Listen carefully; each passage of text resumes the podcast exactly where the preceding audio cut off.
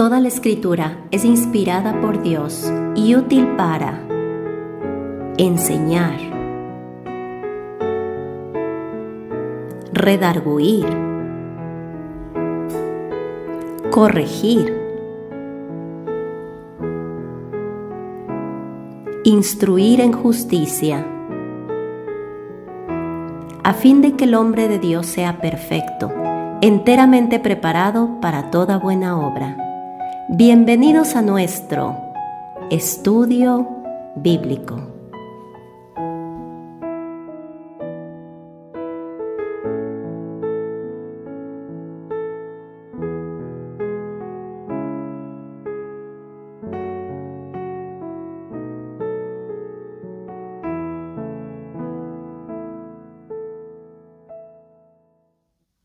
Bienvenidos nuevamente a nuestro estudio de hoy. Hoy estaremos continuando con nuestro estudio de la epístola a los romanos en el capítulo 8 de esta epístola. Y para comenzar nuestro estudio vamos a pedir a Dios que nos guíe por medio de una oración. Padre, te queremos agradecer esta oportunidad que tú nos das nuevamente de compartir, Señor, esta enseñanza de tu palabra. Guíanos, mi Dios, en lo que hoy compartimos y alienta nuestros corazones, Señor, a saber que eres tú quien tiene todo, Señor, el control de nuestra salvación y de nuestra santificación. Guíanos, Padre, te pedimos en el nombre de Jesús. Amén. Pues estamos nuevamente, como les repito, en Romanos capítulo 8 y llegamos a un capítulo sumamente importante. Creo que todos los capítulos de la Biblia lo son, pero Romanos capítulo 8 podría llegar a ser un poco especial. Romanos capítulo 8 para muchos ha sido realmente esa joya de la corona, como se le llama, aquello que sobresale por encima de lo que es precioso. Este capítulo 8 de Romanos, como lo veremos, nos presenta seguridad, seguridad a aquellos que han venido a Cristo. Es difícil comprender cómo una persona que estudie Romanos capítulo 8 pueda llegar a afirmar que la salvación está en riesgo de perderse. Debemos comprender que Dios a través de su palabra nos afirma una seguridad, seguridad hermosa de su salvación por medio de la gracia de Dios. Seguridad que como hablamos cuando vimos la justificación entendemos no está basada en lo que nosotros alcanzamos, sino en la obra que Cristo hizo en la cruz por nosotros. Es así como este capítulo 8 nos va a afirmar esa seguridad. Pero no solamente nos, da esta seguridad de salvación a aquellos que están en Cristo, también veremos cómo es una afirmación de nuestra fe, una afirmación de la vida en el Espíritu, a través de las enseñanzas que Dios nos dejó en este capítulo y nos guiará por último, en una última parte de Romanos capítulo 8, a contemplar esa victoria que Dios describe para todo hijo de Dios. Así es que Romanos 8 realmente es un tesoro y debemos eh, ir poco a poco en este capítulo, comprendiendo que cada verdad que Dios nos dejó registrada en Romanos capítulo 8 puede llegar a ser muy profunda y muy trascendental en nuestra vida cristiana. Así es que vamos a empezar abriendo nuestras Biblias en Romanos, en el capítulo 8. Debemos recordar que los capítulos en nuestras Biblias son divisiones que no son parte del original y muchas veces cuando nosotros vemos el inicio de un capítulo, lo desligamos del final del capítulo anterior. Esto a veces no nos permite tener la idea correcta de la enseñanza que se nos está dando y creo que es el caso de Romanos capítulo 8 porque definitivamente que Romanos 8 viene como una respuesta de todo lo que hemos venido viendo en Romanos capítulo 7. Creo que es importante que nosotros tengamos en mente esto. Romanos capítulo 7 nos ha hablado acerca de una santificación potencial, podríamos llamarla. Lo que Dios podría hacer en la vida del hombre, pero también vimos una lucha interna que se lleva a cabo en la vida del creyente. Esa lucha es incapaz cada uno de nosotros, como creyentes, como hijos de Dios, de tener victoria por nosotros mismos. Necesitamos un poder externo, el poder del Espíritu de Dios que venga a nuestras vidas y nos lleve a la victoria. Si nosotros vemos Romanos 8 como ese, ese clamor de victoria, veremos entonces cuán hermoso es poder descansar en el poder de Dios y en la gracia de Cristo, no solamente para nuestra justificación, es decir, nuestra salvación, sino también para nuestra santificación. La vida cristiana, por supuesto, no es una vida que el hombre deba vivir en sus fuerzas, es una vida que Cristo debe vivir en nosotros. y lo que nosotros debemos hacer es dejarle a Él vivir nuestras vidas. Muchas veces el creyente debe comprender que una de las cosas que constantemente hace nuestra carne y nuestra confianza en nosotros mismos es estorbar el trabajo de Dios en nuestras vidas, es estorbar nuestra eh, comunión con el Señor y también nuestra santificación, por supuesto. Y va mucho más allá. El vivir confiando en nosotros mismos estorba incluso el trabajo de Dios en la vida de otros a través de nosotros. Por eso Romanos capítulo 8 se vuelve un capítulo tan importante. Nuevamente nos da seguridad, nos da afirmación, nos da victoria y nos da una cosa hermosa, esperanza. Es la cuarta cosa que veremos en este capítulo de Romanos 8. Y entonces vamos a, recordar los versículos 24 y 25 de Romanos 7 para poder empezar a ligar este capítulo 8 de Romanos. Vamos a ver en nuestros primeros dos estudios simplemente Romanos capítulo 8 desde el 1 hasta el 4. Hoy empezaremos con el versículo 1, pero nos detendremos bastante en este versículo porque es un versículo que es sumamente importante comprenderlo y meditarlo. Así es que les decía, vamos a Romanos 7, versículos 24 y 25 para poder ver qué fue lo que en el capítulo 7 se terminó afirmando. Dice, miserable de mí. Recuerdan, el apóstol Pablo hace esta frase o anuncia esto, haciendo ver que su condición es, es esta. Y luego dice, ¿quién me librará de este cuerpo de muerte? Bueno, poníamos el ejemplo de la forma en la que los romanos llevaban a la muerte a un asesino ponían a sus espaldas el cuerpo muerto, el cuerpo de la persona que este hombre había asesinado, y dejaban que entonces ese cuerpo atado a sus espaldas terminara consumiendo al cuerpo vivo. El apóstol Pablo está comparando nuestra carne con esto, su vieja naturaleza, la nuestra, la de cada uno de nosotros, es como ese cuerpo atado a nuestras espaldas que nos corrompe, nos contamina y que a pesar de que Cristo nos ha hecho libres, a pesar de que está muerto, puede llevarnos a ser nuevamente esclavos del pecado. La liberación de Cristo es una realidad para el Hijo de Dios y no está obligado a vivir en esa esclavitud del pecado. Todo lo contrario, somos libres, hechos libres por Cristo para servir al Señor. Es por eso que el apóstol Pablo hace esta pregunta, ¿quién me librará este cuerpo de muerte? Como lo veremos en Romanos 8, sin duda esto habla de una liberación futura cuando el Señor nos lleve a su presencia, no solamente en espíritu, y debemos entender aquí que eso sucede si nosotros morimos hoy y estamos en Cristo, sino también en la resurrección, lo que sucederá en ese momento que Cristo venga por su iglesia cuando Dios nos afirma que los muertos en Cristo resucitarán primero, y luego si nosotros estamos vivos, los que habremos quedado seremos arrebatados juntamente para estar con Él en las nubes, es decir, recibirle a Él en el aire y estar siempre con el Señor. Son verdades que podemos leer en 1 Corintios capítulo 15 y en 1 Tesalonicenses capítulos 4 y 5. Así es que ustedes pueden leerlo, eso es lo que Dios nos afirma. Y el apóstol Pablo sin duda está hablando de esa liberación. Cuando riemos a Romanos capítulo 8 versículo 23 lo veremos en mayor detalle.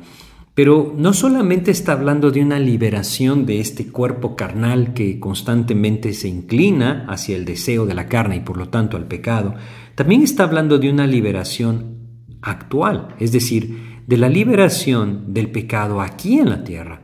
¿Puede el creyente vivir en santidad en medio de un mundo de pecado? Claro, esa es la voluntad de Dios. Eso es lo que Dios nos afirma y nosotros necesitamos reconocer que esto solamente es a través de Cristo. Si vamos a 1 Tesalonicenses capítulo 4, recordamos el versículo 7 de 1 Tesalonicenses 4, siempre debemos tener en mente, esta es la voluntad de Dios. 1 Tesalonicenses 4, 7 nos dice, pues no nos ha llamado Dios a inmundicia, sino a santificación. Esa es la verdad de la palabra de Dios y cada creyente hoy debe tener esto muy claro en su vida. El llamado de Dios es una vida santa. Hay personas que piensan que están en Cristo, pero nunca en sus vidas han tenido un deseo de una vida de santidad. Esto es algo bien importante de meditar. Cuando Cristo viene, trae un fruto a nuestras vidas y parte de ese fruto se manifestará como un deseo de buscar y vivir haciendo la voluntad de Dios. Si de alguna manera aquel que se identifica como cristiano nunca ha visto esto en su vida, debe asegurarse de que efectivamente ha venido a Cristo a través de la fe. Debemos reconocer y recordar No hay otro medio para la salvación sino la fe en Jesucristo. Pero debemos entender también que hoy en día vivimos en un mundo en el que la fe es muy mal entendida y pareciera ser que con una afirmación intelectual acerca de los hechos como verdaderos, ya entonces podemos pensar que tenemos fe. Pero Dios nos dice que la fe va mucho más allá, obra en el corazón para obediencia al Señor, y esa es la fe que el Señor está buscando. Nuevamente, no estamos hablando de obras para salvación, porque nadie puede agregar a la obra de Cristo en la cruz para su salvación, pero debemos reconocer que la fe que trae a Cristo a la persona es una fe que producirá fruto en su corazón. Y ese fruto empieza anhelando una vida distinta. Nosotros morimos en Cristo, es algo que debemos reconocer. Ahora en Romanos capítulo 8 veremos cómo nos guía a ese camino de santificación. Pero no leímos el versículo 25, es la respuesta del apóstol Pablo, Romanos 7:25. Gracias doy a Dios por Jesucristo Señor nuestro. Así que yo mismo con la mente sirvo a la ley de Dios, mas con la carne a la ley del pecado. Él dice, gracias doy a Dios por Jesucristo, Señor nuestro. Y luego afirma lo que ha venido exponiendo en Romanos capítulo 7, desde el versículo 14 hasta el 25. Hay dos naturalezas en mí, aquella que anhela hacer la ley de Dios y aquella que anhela vivir bajo la ley del pecado. Es ahí en donde entonces Romanos capítulo 8 se abre como una maravillosa revelación de Dios para poder vivir en santificación. Y vamos a ver acá que lo que Romanos capítulo 8 nos, hace es guiarnos al camino que nosotros debemos contemplar. ¿sí? Es bien importante que empecemos con esto. Entonces, eh, gracias doy a Dios por Jesucristo, Señor nuestro. Es la respuesta del apóstol Pablo en el 25, y debo entender que Romanos 8.1 empieza apuntando hacia esto. Dice Romanos 8.1, las primeras dos palabras, ahora pues. Debemos entender, nuestras Biblias son traducciones y esta frase ahora pues, la palabra pues no está en el original, pero cuando él dice ahora, eh, estamos entendiendo que está ligando una cosa con la otra. Es como que nosotros pudiéramos decir por lo tanto, es decir, lo que he dicho antes me lleva a esta afirmación. Por lo tanto, ahora pues, y lo que vamos a ver aquí es una hermosa seguridad. Ahora pues está ligado a lo que el Señor nos ha dado a través de Jesucristo. Gracias doy a Dios por Jesucristo, Señor nuestro. Ahora pues, y entonces nos afirma esta verdad que nos da seguridad. Fíjense lo que dice. Ninguna condenación hay para los que están en Cristo Jesús. Vamos palabra por palabra, vamos paso a paso. Nos está afirmando que debido a lo que se ha dicho antes, no podemos pensar, no debemos pensar que hay condenación. Todo lo contrario nos dice, ninguna condenación hay para los que están en Cristo Jesús. Qué importante que es este versículo. Hay una seguridad acá. Quisiera que viéramos el contraste con lo que dice en el versículo 18. Fíjense cómo dice, dice en Romanos 7, 18 me refiero, y yo sé que en mí, esto es en mi carne, no mora el bien, porque el querer el bien está en mí, pero no el hacerlo.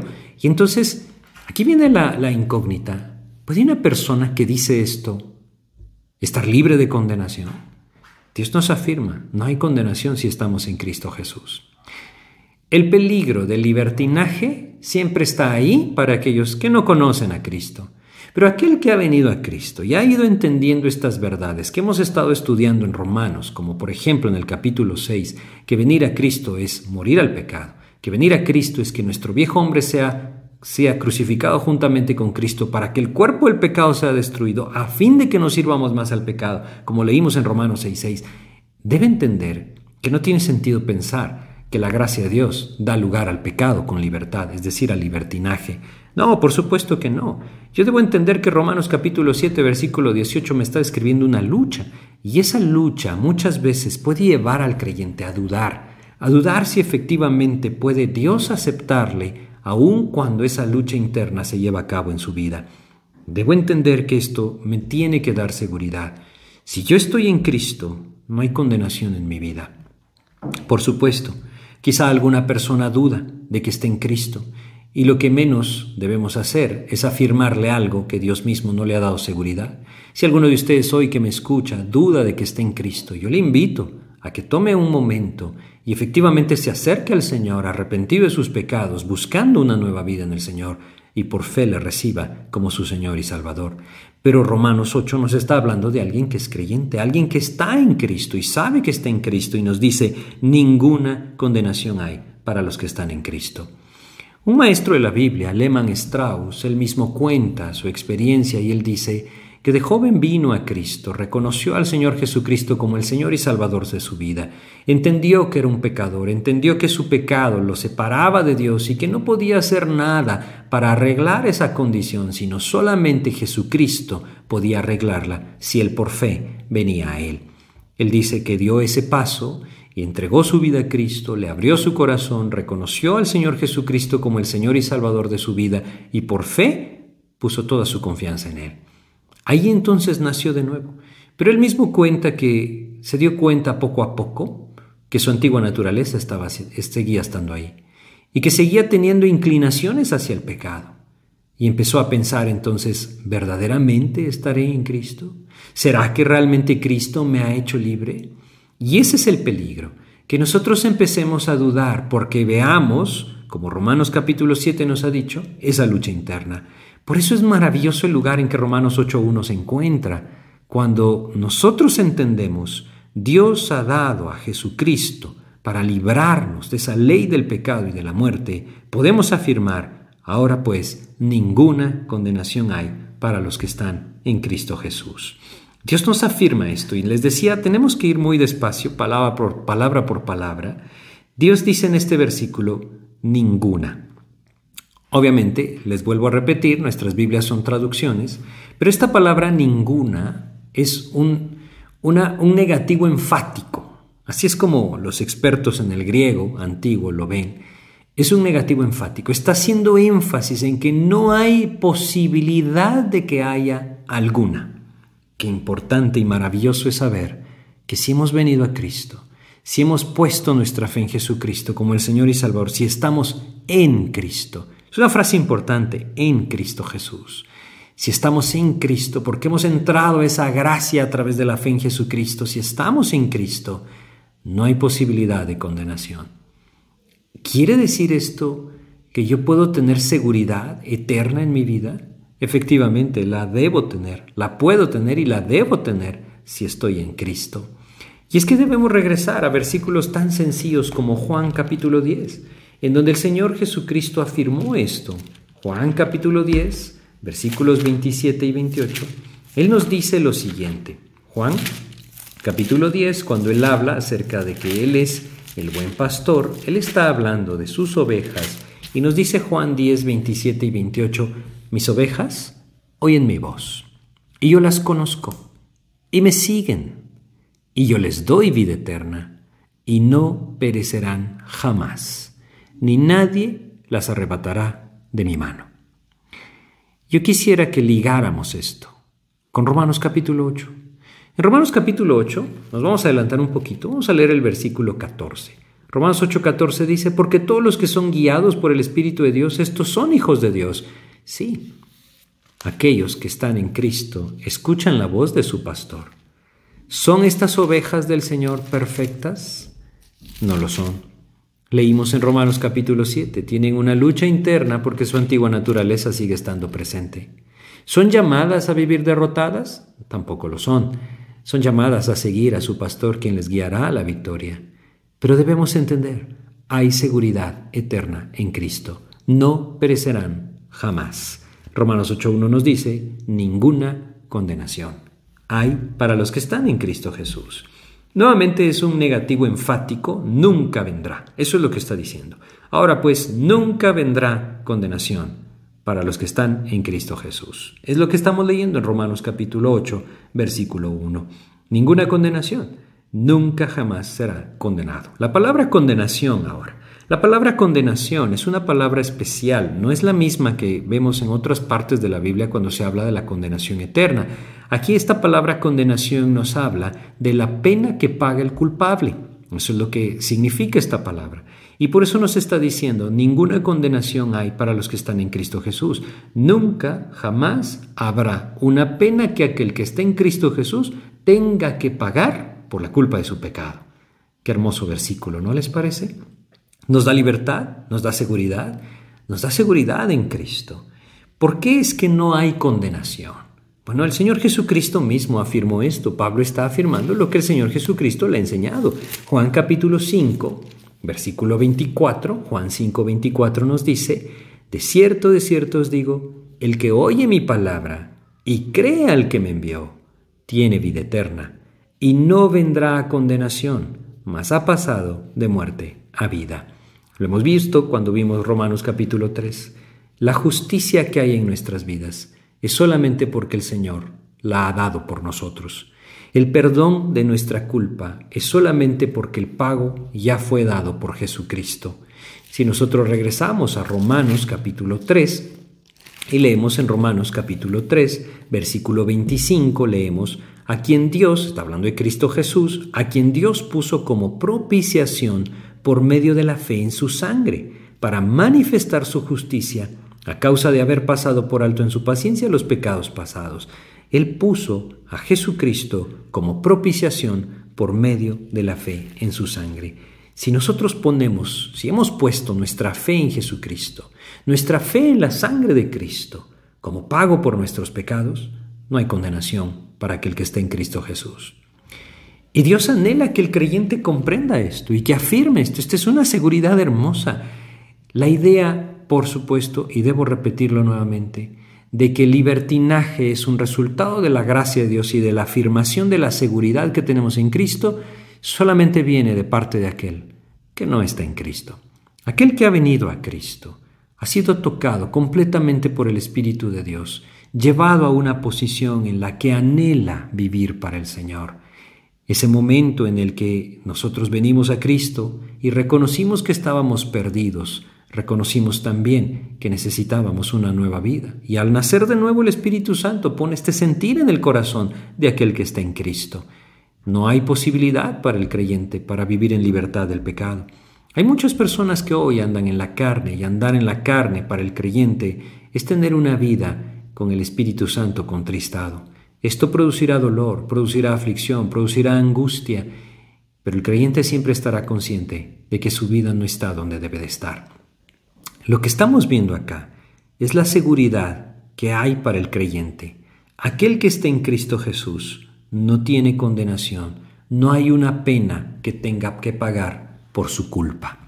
¿Saben por qué esto es hermoso? Porque no solamente nos da seguridad de salvación, sino también nos hace entender con toda claridad que no hay penitencia que Dios esté demandando. Hay personas que hacen largas peregrinaciones a ciertos lugares de adoración de su religión, pensando que ese tipo de penitencia agradará al Señor. Tengo en mente una historia, Stephen Davy, pastor en Estados Unidos, contaba una historia de un hombre que fue publicada su historia en un periódico de Estados Unidos. Un hombre en Inglaterra que quiso ganar el favor del primer ministro inglés y que para hacerlo hizo una peregrinación, gateando, es decir, sobre sus rodillas y sus manos, empujando un maní con su nariz durante, no recuerdo cuánto tiempo, pero durante muchísimos kilómetros. Y fue algo que fue notorio para todos porque pasó varios días haciéndolo. Cuando llegó finalmente al Palacio de Gobierno, frente al lugar donde se encontraba el primer ministro, el primer ministro simplemente lo obvió y por supuesto que no ganó su favor. No tenía sentido entregarle el favor a alguien que había hecho algo llamativo, aunque éste hubiera pensado que estaba sufriendo para ganar su favor. ¿Por qué cuento esto? Porque creo que es una buena eh, manera de comprenderlo. Muchas personas hoy piensan que si sufren lo suficiente ganarán el favor de Dios. Hay ciertas ramas de la religión católica que piensan que una persona que sufre lo suficiente en este mundo irá directo al cielo. No tiene sentido. No hay penitencia, no hay pago por la culpa que el creyente tenga que dar. Es lo que está diciendo Romanos 8.1. No existe ninguna y nunca la habrá condenación, pago por la culpa que el creyente tenga que entregar, ni aquí en la tierra, ni en la eternidad. Hay salvación para el Hijo de Dios. Muchas de estas personas lo que necesitan es reconocer a Jesucristo como el Señor y Salvador de sus vidas y arrepentirse y convertirse, como Romanos, perdón, como Hechos capítulo 3 versículo 19 nos dice, arrepentíos y convertíos para que sean borrados vuestros pecados. No hay condenación para el que está en Cristo Jesús. El problema de muchos es que no están en Cristo Jesús y la culpabilidad en su conciencia les sigue acusando. Lo que necesitamos comprender es que este versículo es maravilloso. Nos dice, no hay pago que el creyente, que aquel que esté en Cristo Jesús, deba pagar. No hay pena que deba pagar debido a su pecado. Cristo la ha pagado por él. Es maravilloso, ¿no les parece? Juan capítulo 3, versículo 18. Regresemos a Juan capítulo 3 y veamos acá en el versículo 18. Fíjense cómo el Señor Jesucristo, nuevamente, él mismo afirma esto. Juan 3, 18 dice, el que en él cree, obviamente está hablando del Hijo de Dios, Jesucristo, no es condenado. Pero el que no cree ya ha sido condenado, porque no ha creído en el nombre del unigénito, Hijo de Dios. Está en Cristo, en la fe en Cristo, la salvación del alma. Aquel que cree no es condenado. Son palabras de nuestro Señor Jesucristo. Todo aquel que ha nacido de nuevo tiene esta seguridad. Nuevamente dice, los que están en Cristo. Leamos el versículo, Romanos 8.1. Ahora pues ninguna condenación hay para los que están en Cristo Jesús. Estar en Cristo es creer en Él como nuestro único y suficiente Salvador. Aquel que ha huido del pecado y ha venido a Cristo por la fe, está en Cristo en Cristo. Es una frase que se repite muchas veces. Si vamos a Romanos 6 y leemos en el versículo 23, nos decía, porque la paga del pecado es muerte, mas la dádiva de Dios, el don de Dios, el regalo de Dios, es vida eterna en Cristo Jesús, Señor nuestro. No está diciendo que es, eh, ¿cómo les explico? No está diciendo en Cristo Jesús porque de alguna manera es que hay que ganar algo en Cristo, es que es la posición. El que está en Cristo Jesús tiene la dádiva de Dios, la vida eterna. Es lo que Romanos 8.1 también nos afirma. 1 Corintios capítulo 15. Vamos a 1 Corintios. En el capítulo 15 de 1 Corintios, leamos el versículo 22. 1 Corintios 15, 22 nos dice esto. Porque así como en Adán todos mueren, también en Cristo todos serán vivificados. Estar en Cristo es creer en Él como mi único y suficiente Salvador. Estar en Cristo es haber entendido mi condición. Soy un pecador. Haber dado ese paso de fe, huir del pecado y venir a Cristo por la fe. Estar en Cristo es tener salvación. Filipenses capítulo 3. Fíjense cómo Dios nos dice a través del apóstol Pablo esto leímos antes cuando hablábamos de que él decía, no debemos tener, no podemos tener confianza en la carne. Filipenses capítulo 3, versículo 9 nos dice, y ser hallado en él, es decir, encontrado por Dios, encontrado por el Señor, encontrado por Cristo, dice, y ser hallado en él, no teniendo mi propia justicia, que es por la ley, porque esa justicia no vale ante los ojos de Dios, sino la que es por la fe de Cristo, la justicia que es de Dios por la fe. Él dice, y ser hallado en Él, es decir, en Cristo. Él decía, cuando yo llegue a la presencia del Señor, quiero ser hallado en Cristo. Estoy en Cristo, si he puesto a Cristo claramente como mi único y suficiente Salvador, a través de la fe. En Cristo significa estar unido a Cristo. Si no estamos en Cristo, seremos condenados. Si estamos en Cristo, no hay condenación. Es una posición, y la pregunta que cada uno de nosotros en este punto debe hacerse nuevamente es, ¿estoy seguro? ¿Estoy seguro de estar en Cristo? Esto puede traer una seguridad eterna a mi vida y esa seguridad es verdaderamente maravillosa. No depende de mí, depende de lo que Dios hizo a través de Cristo. Yo quiero detenerme acá y en este versículo que encontramos esta maravillosa seguridad, poder también quizá darle un giro e invitarles a ustedes a estar seguros en Cristo.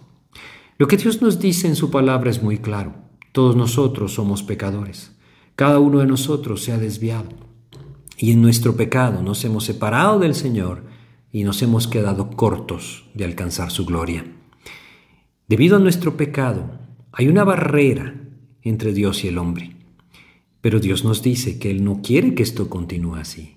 Él nos amó de tal manera que envió a su único Hijo para dar su vida en la cruz, para que todo aquel que en Él cree no se pierda, mas tenga vida eterna, para que aquel que venga a Cristo a través de la fe y esté en Cristo, no tenga condenación sobre su vida. El anhelo de Dios es que todos los hombres procedan al arrepentimiento y vengan al conocimiento de su Hijo. Ese es el llamado del Señor. Y hoy yo quiero invitarles a dar ese paso de fe, entendiendo claramente que Dios me llama a un nuevo camino. No un nuevo camino que yo puedo trazar, un nuevo camino que Él va a trazar, un nuevo camino al cual yo debo decirle, Señor, yo quiero que tú lo hagas en mi vida.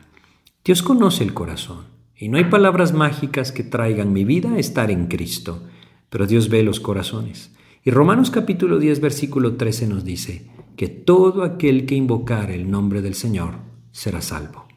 Hoy yo quiero invitarles a ustedes que me escuchan, si nunca lo han hecho, invocar el nombre del Señor. Si ustedes están en Cristo, si ustedes han invocado el nombre del Señor para salvación antes, yo les invito a tener esta seguridad y reconocer que a pesar de que pequemos y que la comunión con el Señor se corte, Dios nos llama a un arrepentimiento y a una confesión, pero aquel que está en Cristo está seguro y no hay condenación y nunca la habrá, nunca jamás habrá esa condenación en su vida. Así es que yo, aquellos que no están seguros de su salvación, de estar en Cristo, les quiero invitar a venir a Cristo hoy, a tomar esa decisión. 1 Corintios capítulo 6 nos dice, he aquí hoy el día de salvación. Y puede ser que este sea el día para ustedes que me escuchan. Así es que quiero invitarles que ahí donde están, inclinen su rostro y vamos a cerrar nuestro estudio pidiéndole a Dios que pueda salvar nuestra vida. Y si alguno de ustedes no lo ha hecho, yo le voy a invitar a que le diga al Señor palabras como estas. Señor, hoy yo reconozco que mi pecado me separa de ti. Reconozco que no he venido a ti para salvación, que he estado luchando en mis fuerzas, intentando hacer las cosas yo, pero reconozco que no puedo, Señor. Reconozco que no hay obra alguna en mi vida que me pueda llevar a ser hallado justo ante ti reconozco que el único camino es el sacrificio de tu Hijo Jesús en la cruz. Y ya no quiero más vivir mi vida de pecado, Señor. Quiero disfrutar de esa libertad del pecado y servirte y seguirte a ti. Es por eso que hoy me acerco a ti para pedirte que me perdones. Perdona mi pecado, Señor. Perdona todo aquello que te ha ofendido en mi vida. Límpiame y cubre tu pecado cubre mi pecado con tu sangre. Te quiero pedir, Señor, que tú me salves. Hoy por fe, Señor, yo te abro mi corazón y te recibo como el Señor y Salvador de mi vida, creyendo que tú moriste en la cruz por mí y resucitaste para darme vida, te entrego mi vida. Te pido, Señor, que tú tomes mi cuerpo, mi mente, mi corazón, todo lo que hay, y lo transformes, Señor, en el poder de tu Espíritu. Toma mi vida, Señor, haz con ella tu voluntad. Por fe, Señor, te recibo como mi Salvador y te entrego mi vida en el nombre de Jesús. Amén. Les agradezco por su atención. Espero que Dios use este estudio de, para edificación en sus vidas y que sea de bendición. Muchas gracias.